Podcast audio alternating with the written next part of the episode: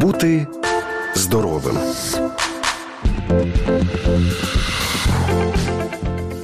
Вітання усім слухачам. Розпочинаємо програму Бути здоровим. Впевнена, сумували не тільки тиждень за нами. Сьогодні поговоримо про меланому і про те, як вберегти нашу шкіру. З вами будуть працювати я Тамара Гусейнова, моя колега Олена Григорович. Ну а поруч з нами лікар, ем, дерматолог, доктор медичних наук, професор Національної медичної академії після дипломної освіти імені Шупика Олександр Літус. Ну і можемо сказати сказати, що він сьогодні іменинник. Але прийшов лікувати. Хоча і по радіо ми не лікуємо, але про профілактику, про досягнення, про те, що меланома це зараз не вирок ви нам і нашим слухачам розкажете. Ви можете ставити нам запитання за номером 239 62 92 код Києва 044. За цим номером телефонуєте, а пишете нам на Viber, за яким ми стежимо зеленою на номер 097 107 107 9. З ним народження вас і добрий день. Добрий день, дякую щиро за вітання і за запрошення. Пане Олександре, переходячи до теми, ну о, зрештою, зараз уже літній сезон майже не закінчується, тому що дуже багато людей навіть взимку виїжджають кудись за кордон відпочивати, там, де сонячно і тепло, і намагаються собі продовжити таким чином літо.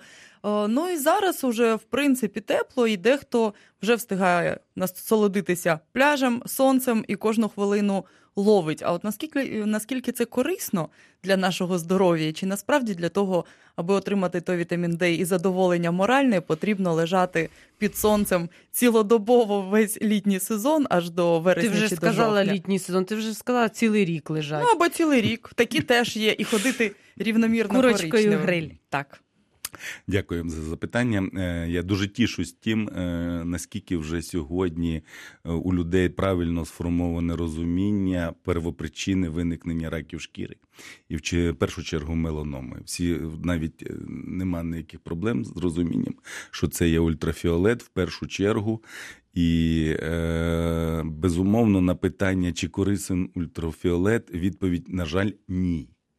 Чи потрібно нам е, знаходитися на сонці для того, щоб виробити достатню кількість е, вітаміну Д і та інших е, мікроелементів, вітамінів? Відповідь ні. Справа в тому, що того часу, е, поки ми йдемо на роботу, і тих відкритих е, частин нашого тіла, це в першу чергу лице, обличчя, е, руки, абсолютно достатньо для того, щоб забезпечити організм в повному обсязі всім необхідними вітамінами, які залежать від сонця, залежать від фотонів їх продукція. Що стосовно, а ще дуже важливий момент, ви маєте пам'ятати про те, що на жаль, е, люди думають, що вони отримують ультрафіолет тільки тоді, коли вони безпосередньо роздягнуті, і коли вони знаходяться е, на сонці. А коли от вони в місті, начебто його менше, це неправда. Справа в тому, що е, ми отримуємо десь до 40%, можливо, навіть більше ультрафіолету, так званого відображеного. Це коли ми гуляючи просто по вулиці, отримуємо його відображеним від скла, від асфальту, від автомобілів і тому подібне. Так що, е, по суті, е, ультрафіолет завжди знаходиться поруч з нами, і ми маємо себе берегти від нього. Ну і тут ми не забуваємо еру смартфонів, шпінькання постійно в соцмережах, і майже кожен, коли має секунду часу, тримає перед собою е, смартфон, який теж з зеркальним покриттям, це теж на обличчя відбиває відповідно сонячні ну, промені. Я би сказав на обличчя і на очі. До речі, про меланому очного яблука теж розкажіть. Ну я вам скажу так, що меланома, на жаль, е, вражає не тільки шкуру, вона може вражати слизові оболонки, вона може знаходитись під ногтем, вона може знаходитись е, в оці і. Е, тому любі якісь зміни пігментовані, але, на жаль, маю злякати трошки наших слухачів. Меланома може бути й безпігментна так звана е, амеланоцитарна меланома, і е, тільки з лікарем, тільки з консультацією фахівця можна оприділити, е, що це є, і правильно вибрати тактику лікування. Ну тут тоді вже скажіть всім слухачам, як часто обов'язково треба ходити до дерматолога. Ну, я вам так відповім. Е, Справа в тому, що в тій системі, е, яка зараз вибудовується в Україні охорони здоров'я, е, значно розширилися можливості наших пацієнтів, особливо після того, коли е, пацієнти отримали сімейного лікаря. І коли пацієнти отримали і отримують весь час можливість телемедицини і дистанційних форм е, консультацій. Е, Значно підвищилась, я тому дуже радію, загальний рівень е, освіти нашого населення, і я б навіть сказав такої культури соціальної.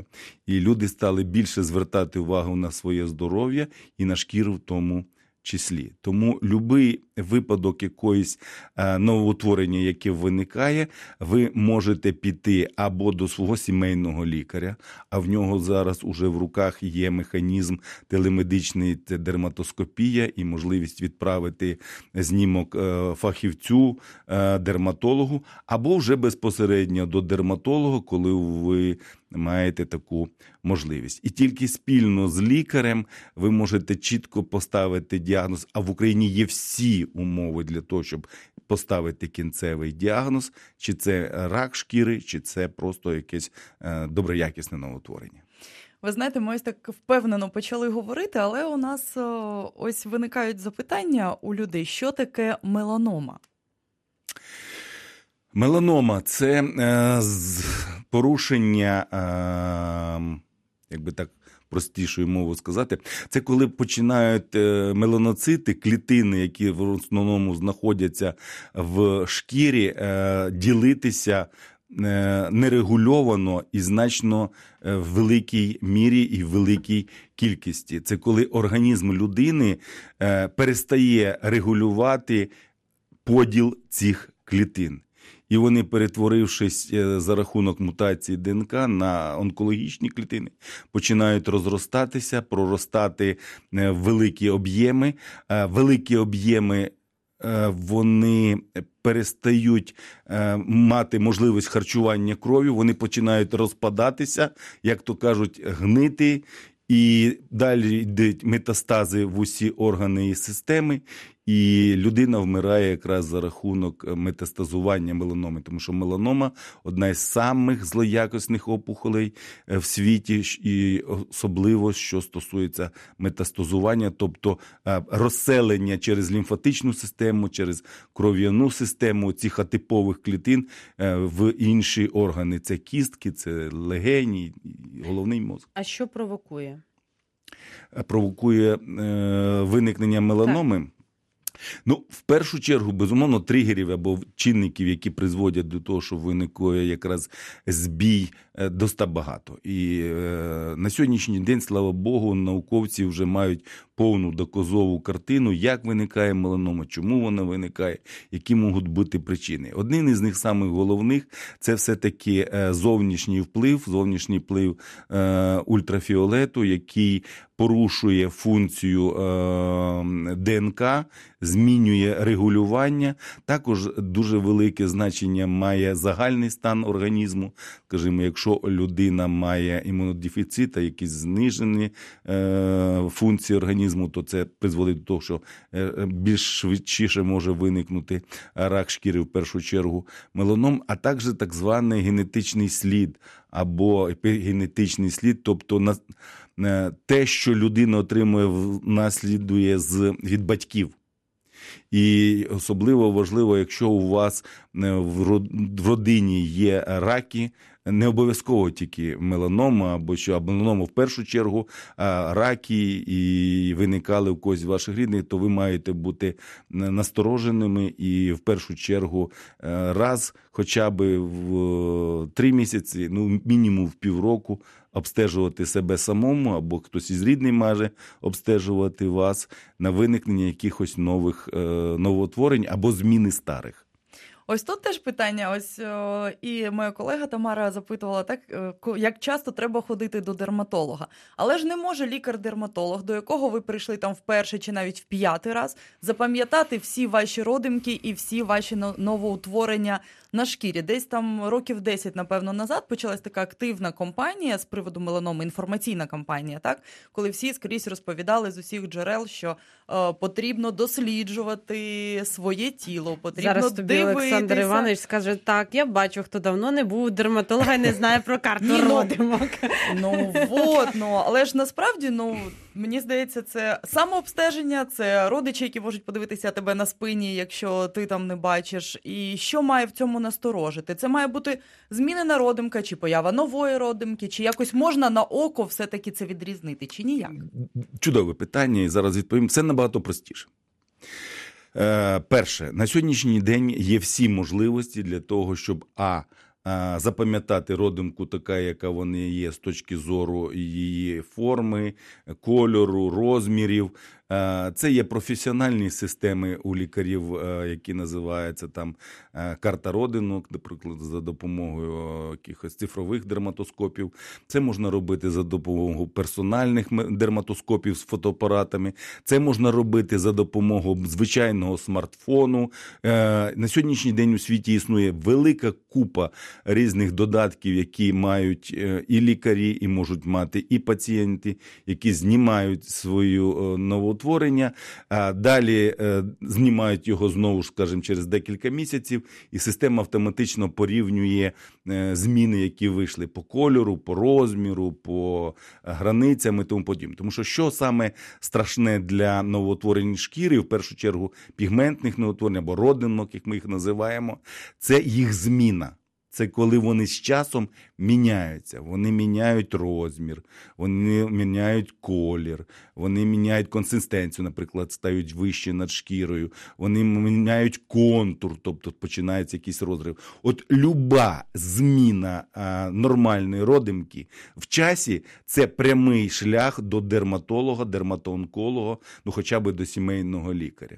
А що стосовно е, підходів стосовно контролю, тут є два основні речі. Перше, це люди, які вже були у дерматолога, в яких вже зафіксовано е, новоутворення, і вони знаходяться на контролі. Вони Так. можуть приходити раз в рік. В принципі, цього достатньо. І друге, це люди, в яких вперше з'явилось якесь новотворення, пігментне п'ятно чи ще щось. Цим обов'язково треба прийти до дерматолога. Е, Особливо закликаю, звертаюсь для людей е, похилого віку, хоча мені не дуже подобається ця фраза. Так, Достойно. до- Старшого. до- старшого віку, да. Вони дуже часто недбало відносяться до якихось новотворень, які у них є. А це якраз люди найбільше е, в групі ризику, тому що чим дов... А, ще така річ дуже цікава. Справа в тому, що всі знають, що радіація, наприклад, вона накоплюється організмом. Так. Ультрафіолет точно так же накоплюється. Чому з'являється більше новоутворень шкіри і меланом у людей похил... е, е, уже зрілого віку? Тому що у них накоплюється негативний вплив ультрафіолету. Тому чим більше людина має вік, тим більше вірогідність, що в нього можуть виникнути новоутворення е, якісь на шкірі. Особливо, якщо вони приймають якісь лікарські препарати, які цьому можуть так сказати, допомагати в лапках. Тому люди похилому, в зрілому віці обов'язково мають раз в рік ходити до дерматолога на контроль. Ви знаєте, колись зустрічала інформацію, що організм е, запам'ятовує на рівні ДНК абсолютно всі наші опіки, мається на увазі від сонячного променя, особливо ті, що були в дитинстві. Тобто, навіть якщо в дитинстві ми колись згоріли на сонці, так попекли собі шкіру, то е, на клітинному рівні наш організм це запам'ятовує і цей слід залишається навіть коли ми ростемо. Це виходить те, про що ви кажете, що з часом це накопичується. Абсолютно правильно. Я зараз трошки злякаю вас новою такою формулюровкою, тому що е, наука йде набагато вперед, і ми всі привикли е, думати, що все в нашому організмі регулюється тільки за допомогою ДНК. Це не зовсім так. ДНК регулює всього десь 60-70% е, всього в організмі, а решту регулюється за допомогою так званих епігенетичних факторів або інформаційних РНК. Це зовсім інший рівень. Е, Про що це говорить? Це говорить про те, що е, людина може передавати якісь е, риси з е, генетично не міняючи ДНК, тобто набуваючи якусь пам'ять. Тобто, якщо у людини виникають порушення е, на рівні РНК з шкірою, це призводить до того, що з часом у неї виникає хвороба, і саме е, жахливе те, що це може бути передано е, уже дітям через е, систему так називаємо епігенетичну або інформаційну РНК. Давайте поговоримо трошки ще про зовнішній вплив, е, про наше життя, а не тільки про жінок і про чоловіків. Зараз одразу будемо говорити і про косметичні засоби, так які використовуються. Зараз у нас е, така епідемія масок, всі щось собі наносять, колагени, е, якісь ін'єкції робляться не завжди у косметологів професійних, а десь не побоюсь цього слова сказати на квартирі, де тобі е, ділять той препарат між тобою, подругою там чи твоїм чоловіком. Це теж е, відбувається. Усілякі патчі, а усілякі маски, які вдома собі е, роблять і наносять, і лежать з ними ледь там не всю ніч. Ось ці нюанси. І ще давайте корейську косметику сюди теж підключаємо, яка теж популярна, пропагується, бо вона відбілює шкіру, і будеш такий завжди молодий. Ой, пані Наня, Ну, ви зараз взагалі настільки засмага болюч... Да, не, не дуже в моді. З одного боку, вона модна, але з іншого боку, Ні, засмага не лишається модно модною, тому що я, до речі, от консультувалася з Іриною Літус нещодавно. Вона сказала: Тамара, зараз вже не модно солярій, зараз модно вже намаститися, і зараз є препарати, які ти приймаєш капсулку, і ти курочка гриль на наступний день. Вже таке зараз навіть Ну, є навіть краски, тобто е, відповідати сучасним якимось там естетичним складовим на сьогоднішній день немає ніякої проблеми. Але ви розумієте, е, у світі давно вже відходять від солярію, від загару. І, е, наприклад, в Європі абсолютно заборонено до 18 років відвідування соляріїв, тому що ну це ну це жах. Якщо людина сама е, себе кладе в гроб, не ви знаєте, колись це. один лікар-онколог мені казав, я вважаю, що на всіх соляріях треба, як на пачках з сигаретами, написати 100%. це вбиває. 100%. 100% так воно і є. І це тільки через розум людина може зрозуміти. І ми маємо над цим працювати. Я вам за це дуже вдячний, тому що якраз такі розмови вони приводять до цього. Що стосовно якихось зовнішніх впливів, які можуть приводити до раків шкіри, то, на жаль, їх дуста велика. Купа, і в першу чергу це стосується в більшій мірі жінок, які експериментуючи на собі, застосовують не завжди раціонально, не завжди правильно е, різну купу хімічних препаратів і тому подібне. Я сьогодні скажу вперше, можливо, те, що е, все, що нам продають в аптеках, і все, що ми використовуємо, використовувати не можна. Майбутня медицина це медицина персоналізована. А якщо вам говорять по одної таблетки три рази в день, то це так пальцем в небо. Тільки з чітким е, розумінням, яка шкіра, яка вологість, яка жирність, має бути підібраний емульєнт, має бути підібраний крем е, з чутливостю персональної людини. Ви знаєте, наскільки виросла сьогодні алергізація в усьому світі, і вона виросте і росте, збільшується за рахунок того, що люди необдумано купують в більшій мірі, йдучи за рекламою, якісь препарати, які йому не можна використовувати. Ну бо вони в широкому доступі. Так, оце власне велика помилка. Я взагалі двома руками і ногу би ще підняв за те, щоб е, ми не могли виписувати і піти і купляти купу е, препаратів, таких як антибіотики і багато інших е, по своєму розумінню. Я дуже поважаю Google, але ви не уявляєте, яку кількість людей ми приймаємо кожен день з великими проблемами після того, як вони самополікувалися за допомогою Google. Інтернету. Інтернету, і це, це жах. Я пам'ятаю дівчинка 12 років, яка прийшла з великою плямою е, на лобі, яку випалила е, бабця е, кислотою в селі. Жах. А там виявилось просто псоріаз у дитини в 12 років проявився. І Тепер ж дитина на все життя буде з великим рубцем на лобі знаходитись. Не можна то робити. Це жах. 21 століття здавалося. Дуже багато в нас ще тем і питань від наших слухачів. Е, В другій половині нашої програми будемо брати дзвінки і читати повідомлення. Буквально за кілька хвилин знову в ефірі. Е, Олександр Літус, лікар-дерматолог, з нами у студії. Говоримо ми про меланому і про те, як захистити свою шкіру в щоденному догляді. Тому, якщо щось цікавить, телефонуйте, пишіть. Ну навіть фото можете в цьому випадку надсилати. Реклама. Кляті східці. Вже ноги не ходять, задихаюся. Сусіде, чекайте, я дошину. Що, здоров'я немає?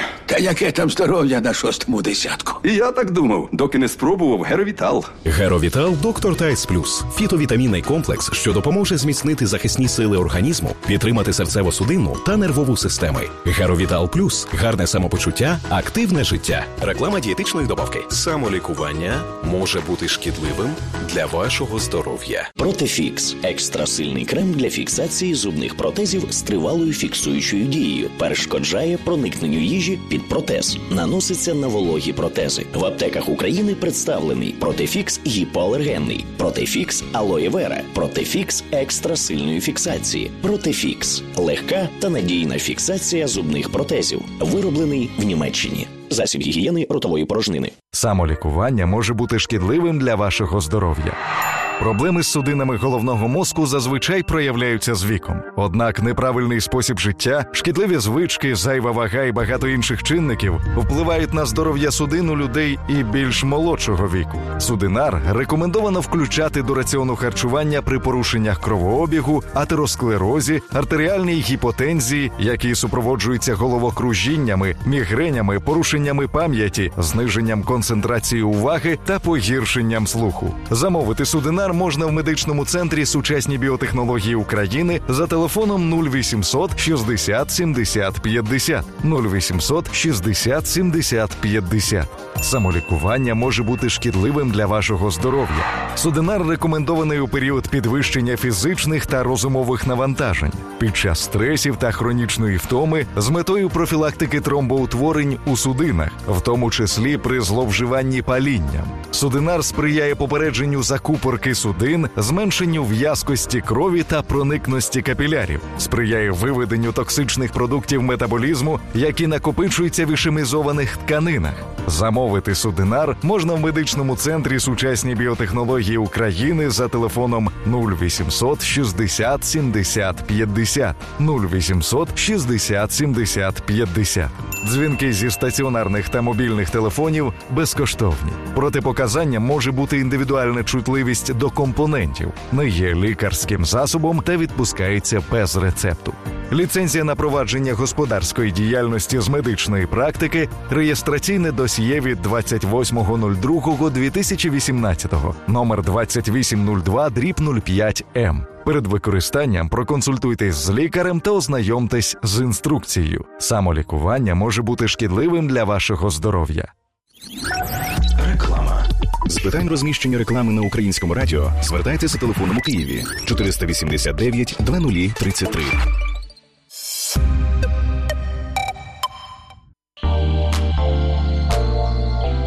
Штат лондонських метеорологів поповнився голубами. Тепер вони збирають метеорологічні дані. Керівник групи вчених Рік Томас розповів, що для початку відібрали для цієї відповідальної роботи 5 голубів. Усі вони забезпечені спеціальними легкими датчиками, які не заважають літати птахам і відчувати себе вільними. Голуби зробили вже понад 40 польотів і продемонстрували просто чудові результати по збору інформації. При цьому вартість датчика, установленого на кожному птахові, не перевищує 300 доларів Сполучених Штатів. Як підрахували дослідники, це щонайменше у 10 разів дешевше традиційного збору метеорологічних даних, і також майже у 10 разів ефективніше. Голуби працьовиті і добре піддаються дресируванню. Тож невдовзі штат голубів метеорологів планують збільшити.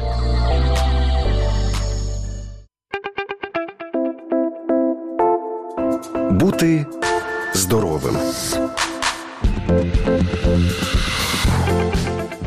Ми знову в ефірі. Тема меланома і захист нашої шкіри. Олександр Літус, лікар-дерматолог, доктор медичних наук, професор Національної медичної академії після дипломної освіти імені Шупика. У нас у студії, і вже є у нас дуже багато запитань від наших слухачів.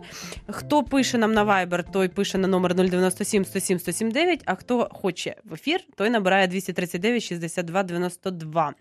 А, Ганна нам пише: Подскажите, можно ли пигментные пятна на лице удалять лазером? Не можна. Чому? Я б взагалі сказав, що е, до лазера має бути дуже обережне відношення. Там є дуже е, велика е, купа е, протипоказань. І, і ну, щоб ви розуміли, на сьогоднішній день існує десь близько 20 різних видів е, видалень новоутворень на шкірі. І в залежності від того, е, яке новоутворення, де воно знаходиться, е, вибирається той чи інший метод видалення. А видалення тере діагностика, тому що е, кожне новотворення, і це я хочу, щоб всі слухачі е, знали і требували у своїх е, лікарів, які їм будуть видаляти, має бути відправлено на патогістологічне дослідження. Єдиним золотим стандартом у всьому світі, який підтверджує діагноз, є патогістологічне дослідження, тому що е, картина патогістологічна під мікроскопом, вона як е, е, на пальці ідентифікація ідентична, персональна для кожного захворювання. І тому Є гайдлайни, є протоколи, по яким ми маємо працювати, і, е, скажімо так, е, якщо у лікаря, крім лазера, нічого немає, і він пропонує видаляти лазером, це неправильно. Більше того, скоріше за всього, пігментні п'ятна, якщо це пігментні п'ятна косметичного складу і показання до їх видалення є естетичне, це куди б там не йшло, ще можна там. Але якщо це підозра на меланому, на раки шкіри, то видаляти безумовно лазером не можна, тому що ми нічого не отримуємо. Ну, тим паче ще ж і ділянки тіла, особливо коли ну не тільки дорослим, а й діткам видаляють на е, ногах, е, саме на підошві, і там дір, ну, вибачте, дірка в шкірі, а дитина ходить, особливо влітку, бігає, і їй це незручно. А їй, от мене так знайомі просто сказали: ну більш нічого немає, то будемо видаляти цим. Ну, це, це, це, це, це жах. Це якраз е, ті речі, які ми маємо викоріняти, за які маємо е, наказувати лікарів і ті установи, де це робиться. Тому що у нас е, має бути в центрі нашого інтересу е, тільки інтерес пацієнта. Є у нас слухачі, але ще у них секунду часу заберу. Запитаю, щоб так закрити трохи цю тему, або вже хоча б поставити всі крапки. Коли потрібно тоді в принципі видаляти родимки? Можливо, краще їх одразу всі повидаляти, і тоді буде менший Хороше рік питання. Меланоми. Хороше, хороше дуже питання. Значить, перше, е, коли треба видаляти родинку? Перше, якщо до того є 100% показання. Наприклад, Наприклад, ви прийшли і вас знайшли меланому. зрозуміло. Це треба видаляти. Так.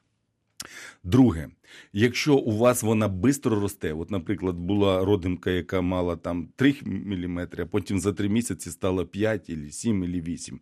Це 100% показання для видалення.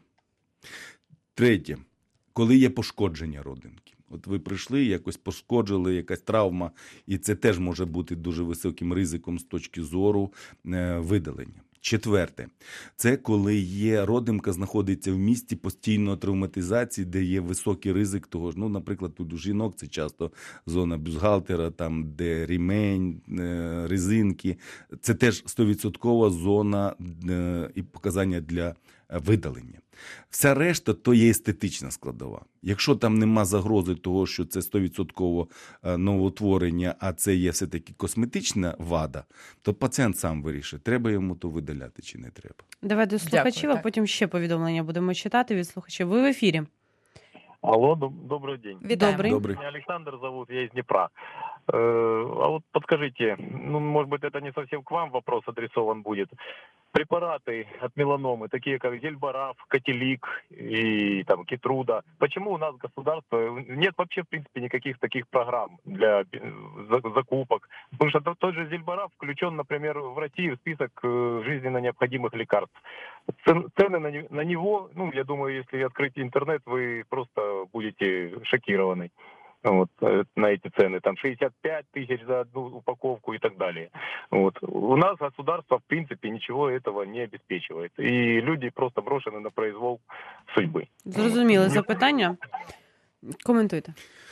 Ну, нема чого коментувати. На жаль, Е, правду каже наш е, слухач, і є багато сучасних при- препаратів, які б можна було використовувати, які дійсно е, на сьогоднішній день являються на передовій ланці лікування, особливо тяжких форм, там де метастази є, там де є 100% показання. І е, не тільки онкологія, і псоріази, і інші хвороби, які мають би бути включені в національні е, програми, і для того є всі підстави, тому що такі програми є у всьому світі. Е, Будемо надіятися, що наші керівники, новий президент, новий керівники держави вони дослухаються до нас. Ми, як лікарі, повністю підтримуємо. Е, Ми повністю готові. Ми знаємо і володіємо сучасними препаратами, гайдлайнами. І як тільки це буде піднято на державному рівні, завжди підтримуємо в перші ряди. Разом з пацієнтами станемо для того, щоб такі програми запрацювали. А у нас взагалі немає державних програм, наприклад, з лікування меланоми? Немає. Ще беремо слухачів. Ви в ефірі набирали 239 62 92, код Києва 044. Добрий день. Добрий день. Е, Відходьте доктор- від радіо Добрий або день. вимикайте Алло, його. алло. Ми вас Ви чуємо, тільки вимкніть радіо. Алло, чуєте? Так, ми вас чуємо. Вимкніть приймач і ставте запитання. Е, доктор Олександре, е, я вам зі Львова дзвоню. Ви мене чуєте? Так, Так, так, будь ласка. Е, на протязі 30 років я перенесла 13 кріодеструкцій і одну рентгенотерапію з приводу множинної базаліоми повік в самих куточках очей. Що мені далі робити? Чудово. Будь ласка, дякую. Е, Чудове питання. Я погано, що ви захворіли, безумовно. Е, Приїжджайте до нас. Справа в тому, що у всьому світі таку хворобу е, не можна вилікувати за допомогою криодеструкції. Чому? Тому що на сьогоднішній день тільки один метод дозволяє цю хворобою справитись. Це так називаємо онлайн-хірургія або мозхірургія, коли у вас видаляють. Е, частину там, де є новотворення, тут же дивляться під мікроскопом. Якщо є атипові клітини, значить там дорізають до тих пір, поки не знайдуть е, е, здорову вже шкіру, і після того вже зашивають. Це все робляться у нас, це роблять в Київ. Приїжджайте, будь ласка. А, а ви не знаєте зону, яка вражена базаліому, тому що видима зона, е, яку ви бачите як базаліому, це не значить, що немає атипових кліток е, в окружності. І е, скоріше за всього, коли вам видаляли, то видаляли центральну частину, а периферія, де вже були атипові клітини, не видаляли, і з них починали рости вже нові пухлини. Давайте зауважимо, що ви працюєте у державній клініці. Так, безумовно. Е, Ще багато слухачів, але е, давайте вже, якщо ви почали зачепили тему лікування в Україні, нових можливостей, розкажіть, будь ласка, про досягнення, тому що ми на початку програми сказали, що ми розкажемо, що зараз в Україні це вже не вирок меланоми, з нею можна боротися. Чудово. Е, Ну, перше, е, всі мають розуміти, що е, у меланоми, як і в будь-якої ракової пухлини, є різні стадії розвитку. Так от, коли стадія розвитку така, що вона не перетинає базальну мембрану в шкірі, то приблизно 98% із прооперованих людей виживають і не мають ніякої проблеми.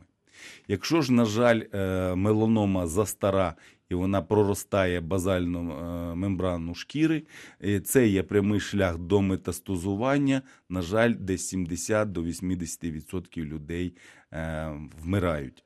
Тому рання діагностика і раннє звернення для лікаря це є і раннє видалення, це є практично 100% гарантія того, що якщо навіть у вас і є е, меланома, то ви е, станете лишитесь жити.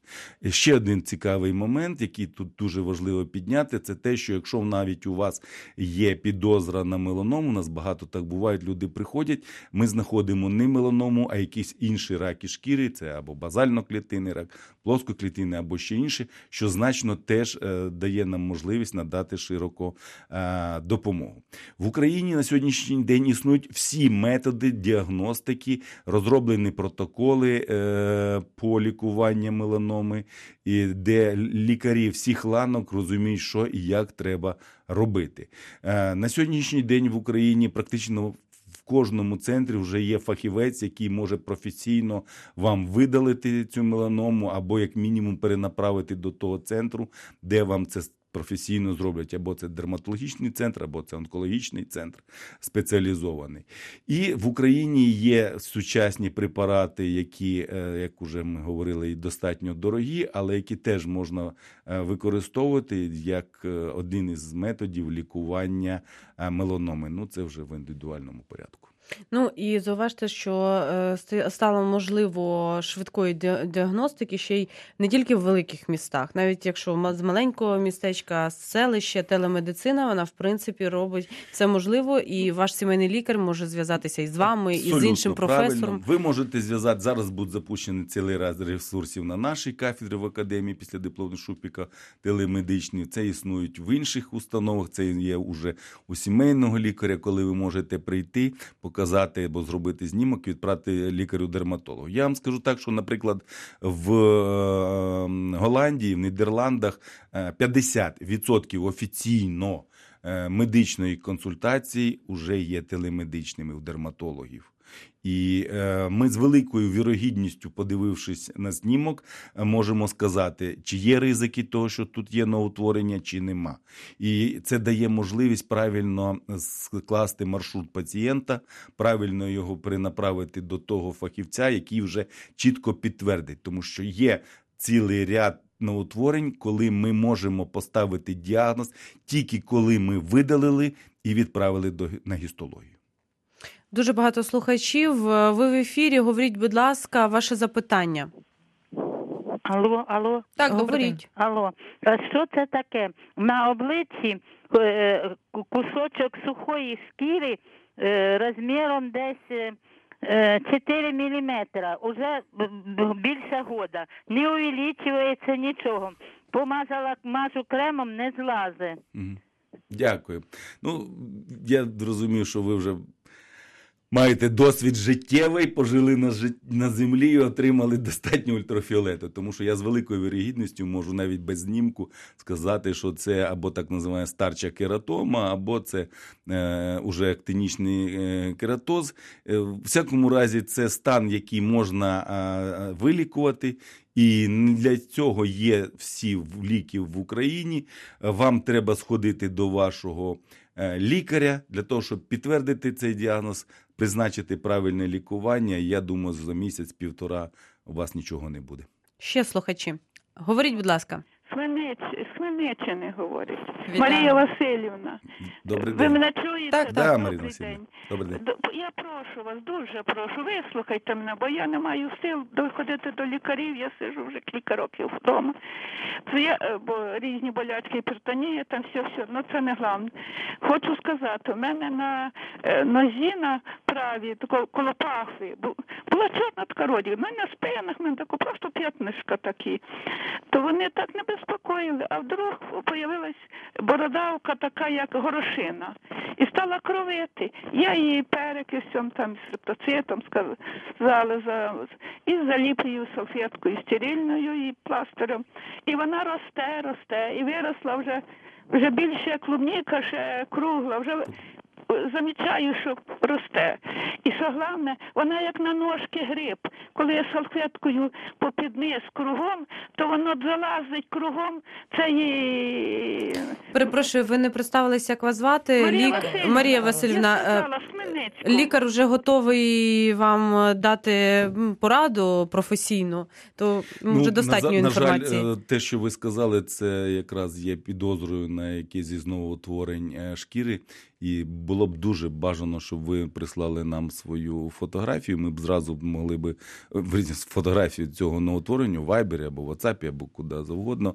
Ми б змогли це вже е, вам допомогти. Але я вам дуже раджу все таки сходити до лікаря в шкірвен диспансер. У вас чудовий шкірвен диспансер Хмельницькому. Я впевнений, що вони б там зразу і подивилися, і її б видалили. Тому що чим далі ви затягуєте, тим більше ви піддаєте себе ризику.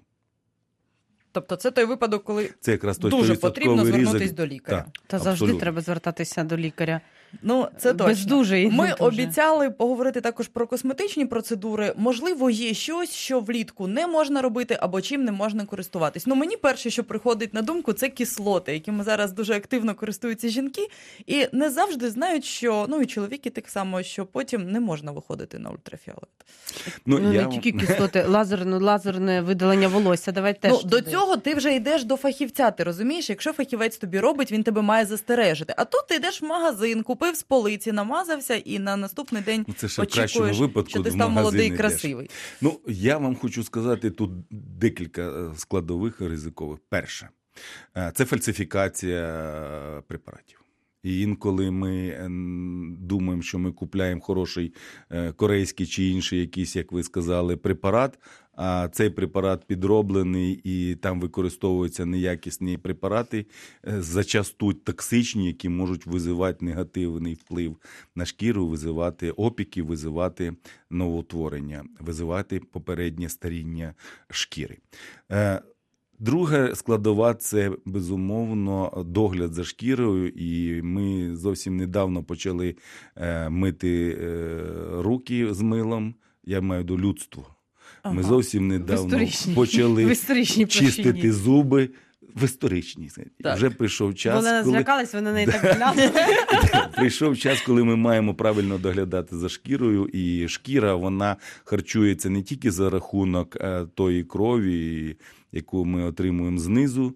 е, З е, підшкірної клітковини частини, а й за рахунок скажімо, шкірного сала, яке виділяється за допомогою е, залоз. Тому ми маємо штучно поповнювати недостатність харчування шкіри і правильно підбирати емульєнти. Тут запитання, давайте ще зауважимо наостанок. Про сік е, чистотілу, чи можна плями мазати. До того там писали про сік часнику. Е, давайте оці народні засоби прокоментуйте. Я категорично проти того, щоб ми використовували народні засоби. Їх можна використовувати, але підконтрольно і тим, хто володіє. Тому що, наприклад, тим же чистотілом ми отримаємо багато людей, які спікають собі, вони не можуть правильно дозувати кількість препарату, і наслідок того, щоб отримати лікувальний якийсь ефект, вони е, до некрозу, до наслідків, а скоріше всього і алергізації, наслідок чого людина приходить з опіком, ще є з алергією по всьому тілу. Тому дуже обережно до таких методів треба відноситися. Ми не закінчили з косметичними З процедурами. косметичними, ну майже закінчила, але в нас лишається три хвилини. Я б хотіла попросити Олександра Івановича нам сказати о, три слова буквально о, про профілактику. Яким чином себе захищати? Чи дієві креми від засмаги? Чи це має бути все-таки одяг? Діти, дорослі, як себе захистити? Це має бути все в комплексі. Перше, е, людина має сходити до дерматолога і оприділити, який тип шкіри в нього. І в залежності від типу шкіри відбирати той чи інший е, е, засіб захисту, мається на увазі крем. Всі відкриті частини тіла, особливо уші, ніс, руки, очі, окуляри, мають бути захищені, якщо ви виходите в сонячну погоду або довго збираєтесь бути на природі. Якщо ж ви йдете відпочивати море, то ви маєте пам'ятати, що бажано на, на морі бути до 10 години і після 16-15, коли не настільки інтенсивний ультрафіолет, як ми маємо. Ну і самим дієвим методом захисту, безумовно, є одежа, тому одежа має бути з е, рукавами, максимально закривати шкіру, обов'язково капелюх бажано з широкими полями для того, щоб якомога менше ультрафіолету ми отримали. Ще такий момент, як правильне харчування. Багато їжі є е, природніми фотосенсибілізаторами. І коли ми їх їдемо, наприклад, сельдірей, то ми можемо набагато більше отримати опіки, опіки від ультрафіолету, чим здорові шкіри. Тобто вегани, е, зараз, зараз же ж зожники, всі на правильному харчуванні, всі на овочах і а які ще продукти? А може тоді є ті, які захищають навпаки шкіру? Ну, я вам скажу так, що безумовно, якщо шкіра суха, то ми маємо їсти, наприклад, е, домашнє, ну, мається на коров'яче е, масло для того, Вершкове. щоб вершкове масло для того, щоб е, краще функціональна сальна залоза і краще ми харчували шкіру за допомогою Логічно. шкірного сала. А ті, в кого жирна шкіра? А тим, у кого жирна шкіра, наоборот, треба менше жирного їсти і правильно відрегулювати, тому що якщо жирна шкіра, досить часто це порушення якраз кишкової жировика, неправильне функціональне ферментної системи. Так що спочатку до гастроентеролога, а потім до дієтолога, а потім до дерматолога. У нас е, часу вже не залишається. Е, Нагадаємо, що на наших пабліках, на нашому сайті, на нашому додатку ЮА Суспільне, яке можна завантажити на свій смартфончик, можна онлайн нас слухати, можна офлайн скачати на- і програму цю слухати. Ну і ми обіцяли, що лікар почитає всі повідомлення. І от зараз ми після програми сядемо з лікарем в вайбері, подивимося всі фотографії, їх багато. І Олександр Іванович своєю рукою в свій день Дасть народження відповіді. буде відповідь надавати. Так, будьте здорові, хочеться сказати, любіть себе. Ми не настільки багаті для того, щоб не лікуватися і не дбати про себе.